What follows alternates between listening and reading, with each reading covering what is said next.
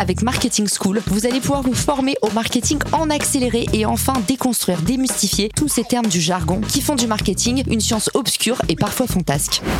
Bonjour à tous et bienvenue dans ce nouvel épisode du glossaire. Le terme que je vais décortiquer aujourd'hui, vous l'avez probablement déjà beaucoup entendu, mais il existe encore des confusions.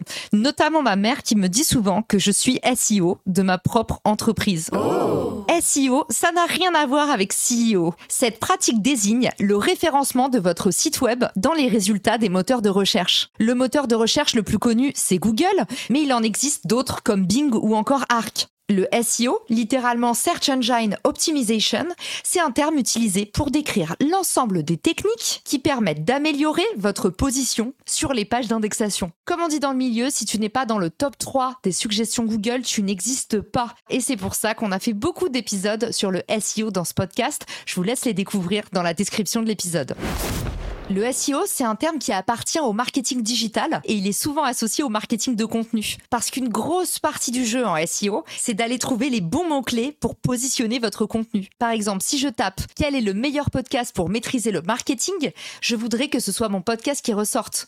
Pour ça, je vais référencer mon podcast en utilisant les mots meilleur, podcast ou marketing. Vous avez compris, le jeu des mots-clés, c'est simplissime. Il faut tout simplement coller à la demande et vous poser la question, qu'est-ce que cherche quelqu'un qui aurait besoin de mon produit ou de mon service. À partir du moment où on s'est rentré dans la tête de ses clients, on n'a plus besoin d'un master en marketing.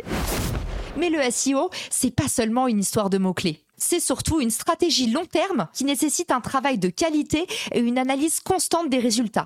Pour classifier votre site internet, les moteurs de recherche vont prendre en compte une myriade de critères, comme par exemple le temps passé par les utilisateurs sur votre site, qui est un gage de qualité, ou bien la rapidité d'affichage de votre site. La magie du SEO, c'est que votre visibilité travaille pour vous. En optimisant votre découvrabilité, c'est-à-dire votre capacité à vous faire découvrir juste en ayant un bon référencement, c'est comme si vous alliez chercher des clients en dormant.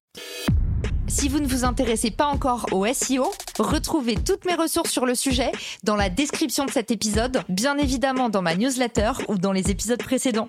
J'espère qu'au terme de cet épisode, vous avez compris que le SEO n'a rien à voir avec les traditionnels CEO. Il est également souvent confondu avec le SEA un autre acronyme du jargon qu'on décortiquera dans un prochain épisode.